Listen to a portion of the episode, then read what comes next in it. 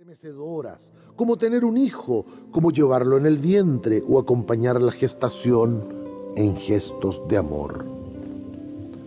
Cáncer. Tú eres el cangrejo, el que porta una caparazón protectora, dura, resistente. Te desplazas por el mundo llevando siempre tu casa a cuestas, tu protección y tu amparo.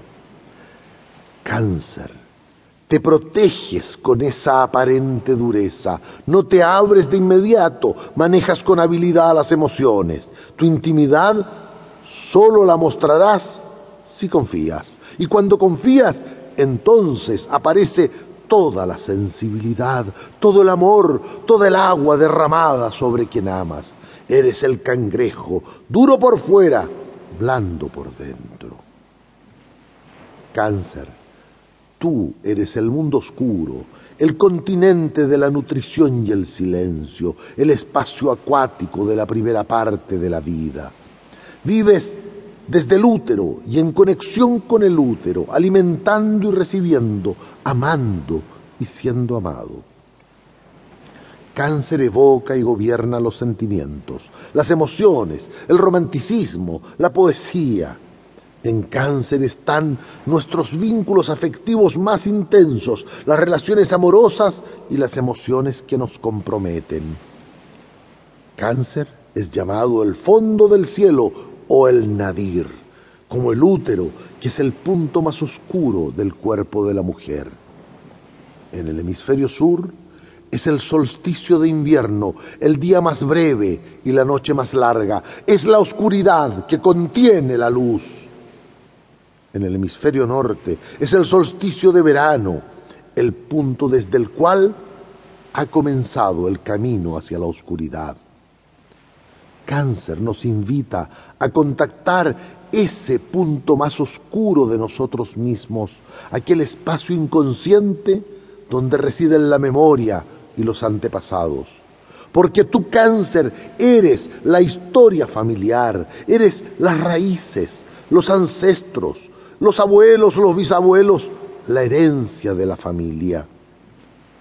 En cáncer están la memoria y los recuerdos, la nostalgia del pasado, esa añoranza maravillosa, deliciosa, que saboreamos con olor a hogar, leche y leña.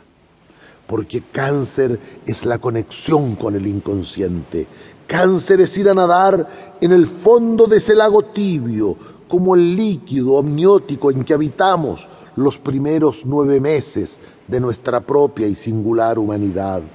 Y lo más importante es salir de ese mundo inconsciente protegido para encontrarnos con un mundo al cual nos vamos a tener que adaptar.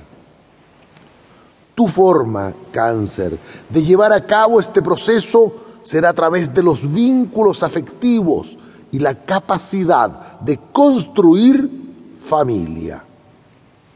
Cáncer. Te apoyas y afirmas en tu familia. Cáncer. Acoges, abres las puertas del hogar, de tus espacios íntimos, construyes tu hogar. Cáncer. Tú nutres, provees, cuidas, alimentas.